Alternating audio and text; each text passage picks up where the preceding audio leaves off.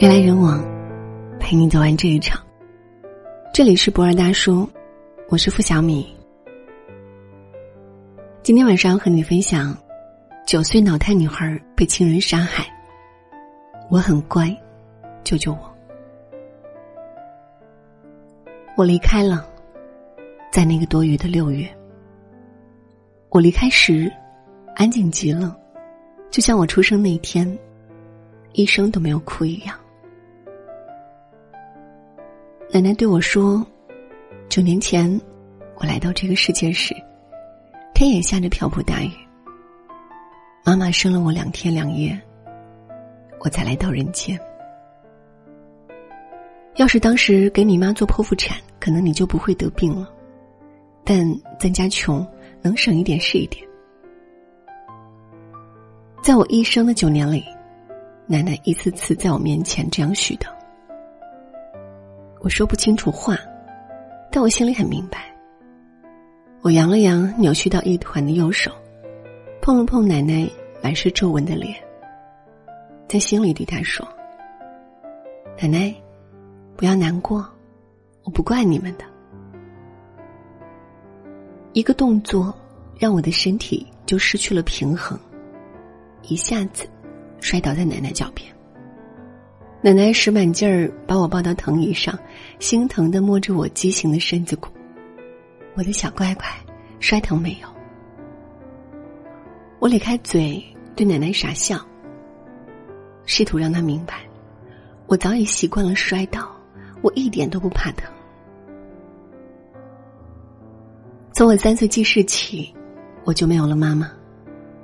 那时我仍不会走路，奶奶。就把我背在身后，到各个医院求医。这病难缠呐，怎么就你一个老太太？孩子爸妈呢？几乎每个医生都会这么问。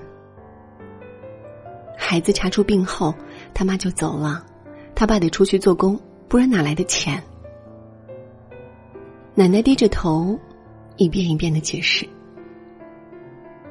有时候我们会碰见好心的医生。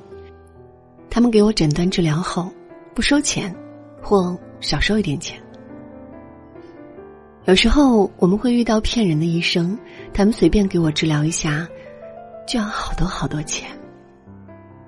我记得有一次，有个医生说他家有祖传的秘方，能一个月让我站起来。奶奶可高兴了，把姑姑给她的钱都拿出来了。结果治疗一个月，我还是老样子。那次看病回来，奶奶坐在我床边哭了。我的小乖乖，我们上当了，钱花光了，奶奶没钱了。我用伸不直的手握了握奶奶的手。我都想告诉她，没钱咱就不治了，只要能和她在一起，我就很幸福。对了，我这难产的病叫脑瘫，在医院里。我认识很多和我一样的孩子，他们有的比我还严重，十多岁了还躺在床上一动不动。他们有的比我轻一些，只是手脚不听使唤。一个会说话走不稳的男孩儿，在医院和我成了朋友。他特别健谈，趴在我耳边说：“等咱俩都好了，我就骑着自行车带你去看海。”我开心的笑了。口水从歪斜的嘴角一下流到胸前，但我不在乎。一想到有一天能和他一起去看海，我就忍不住再次笑出声来。我有点害怕我的爸爸，他脾气非常暴躁。有时候，奶奶带我从淮安老家去芜湖看爸爸和爷爷，爸爸动不动就对奶奶发脾气。有一回，他嫌奶奶做的饭太咸了。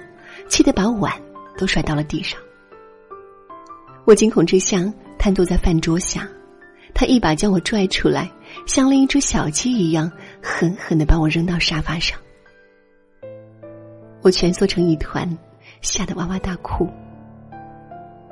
奶奶慌忙跑过来，把我搂在怀中。生病又不是孩子的错，你凭什么打他？爸爸不吭声了。坐在门口不停的抽烟，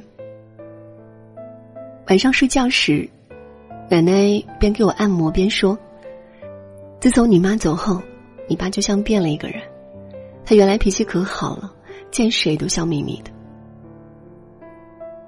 我慢慢移到奶奶怀里，把头埋在她的胸前。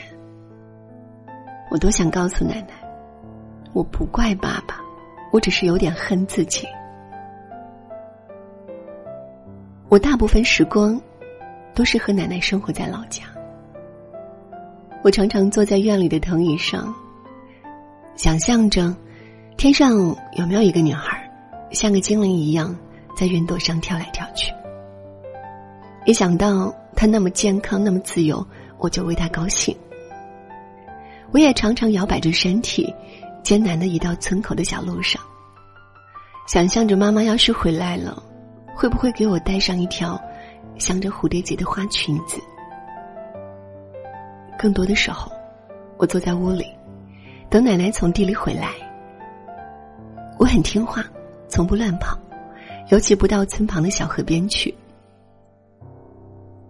奶奶一再叮嘱我：“河里有鬼怪，掉进河里就出不来了。”我不想让奶奶担心，也不想被鬼怪带走。我要当一个等奶奶回来的乖孩子。我发现了一个秘密，那就是奶奶好像生病了，特别是这一两年，她吃饭越来越少了，而且每天要去厕所七八次。姑姑和姑父回来时说要带她到医院检查检查，她死活不同意，说自己的身体自己知道。但我真的替奶奶担心。有一次我在便池里发现他大便中带很多血。为让奶奶去看病，我尽量多吃饭，保持平衡不摔倒，表现的乖巧又懂事。我想，只有我能照顾自己了，奶奶才能放心去看病。奶奶一刻也不闲着，她抽空给我做了好多身衣服，还给我做了十双鞋子。我很奇怪，他做的衣服和鞋子为什么都那么宽，那么大。奶奶边穿针引线边说：“这些呀，是你长大后穿的，我老了，就没人给你做了。”奶奶想的真周到，奶奶是天底下最好的奶奶。奶奶还是病倒了，他拉肚子拉的直不起腰。姑姑和爸爸从城里回来，把我和奶奶都接到了芜湖。爷爷也在芜湖做工，虽然我很少见到他，但我每次见他，我都觉得他老了许多。奶奶住院了，她得了很重很重的病，要开刀，要住院很久。芜湖一点都不好玩，我特别想老家，爸爸又不愿带我去医院，我就一个人在爸爸家中，躺在沙发上想奶奶。有一天，爸爸回来，说和爷爷一起带我去南京。那里有很大很大的游乐场，我从来没有去过南京，就开心的点点头。那一刻，我觉得或许爸爸也是爱我的吧。到了南京后，爸爸没有带我去游乐场，他和爷爷轮流搀着我，倒了一趟又一趟公交车，转了一大圈又一大圈后。来到郊区一条大河边，爸爸问我想不想去玩水，我摇晃着身子拼命的点头。奶奶说过河里有鬼怪，我不要被鬼怪带走，我要等奶奶出院，带我回老家。但爸爸和爷爷根本就不听我的，拽着我就往水里走去。我好害怕，拼命往后退，任凭我怎么挣扎。他俩还是把我拉进深水中，水漫到了我的腰部、胸口、嘴边，我双脚不听使唤，惊慌的大喊大叫。情急之下，我第一次说出了清晰而响亮的话：“救救我，救救我！”但爸爸和爷爷听不见我的呼唤，还把手中沉甸甸的书包挎到我的双肩上，然后他俩一起松了手。书包好沉呐，带着我不停的往下坠，脏水一口口灌进我的嘴里，我胸口憋得难受，一口气也出不来。我想不明白，我没有惹爸爸和爷爷生气，他们为什么要这样对我？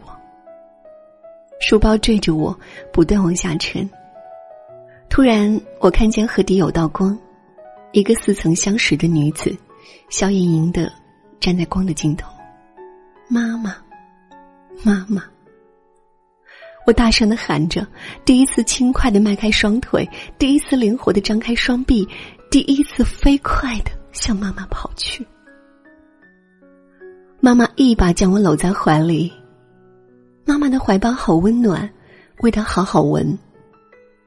妈妈紧紧的抱着我，就像从来没有松开过一样。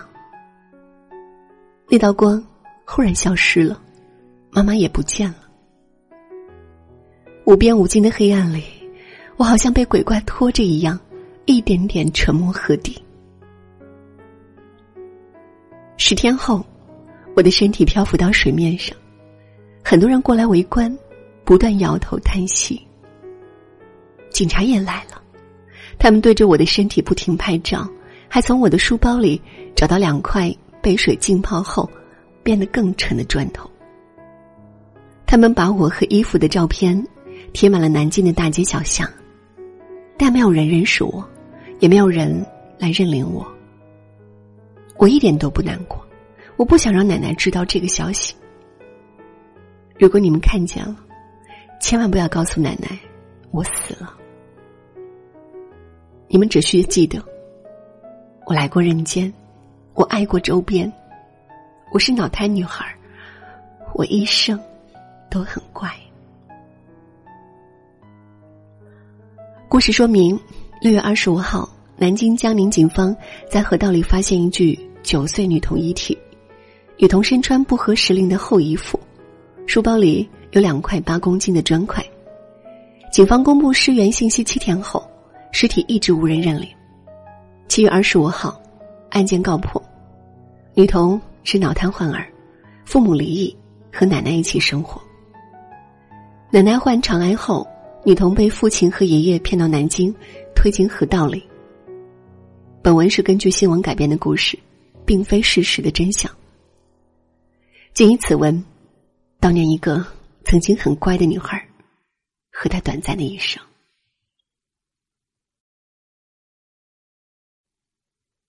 人来人往，陪你走完这一场。这里是不二大叔，我是付小米。喜欢今天晚上的分享，别忘了在文末点赞，或者转发到朋友圈。晚安。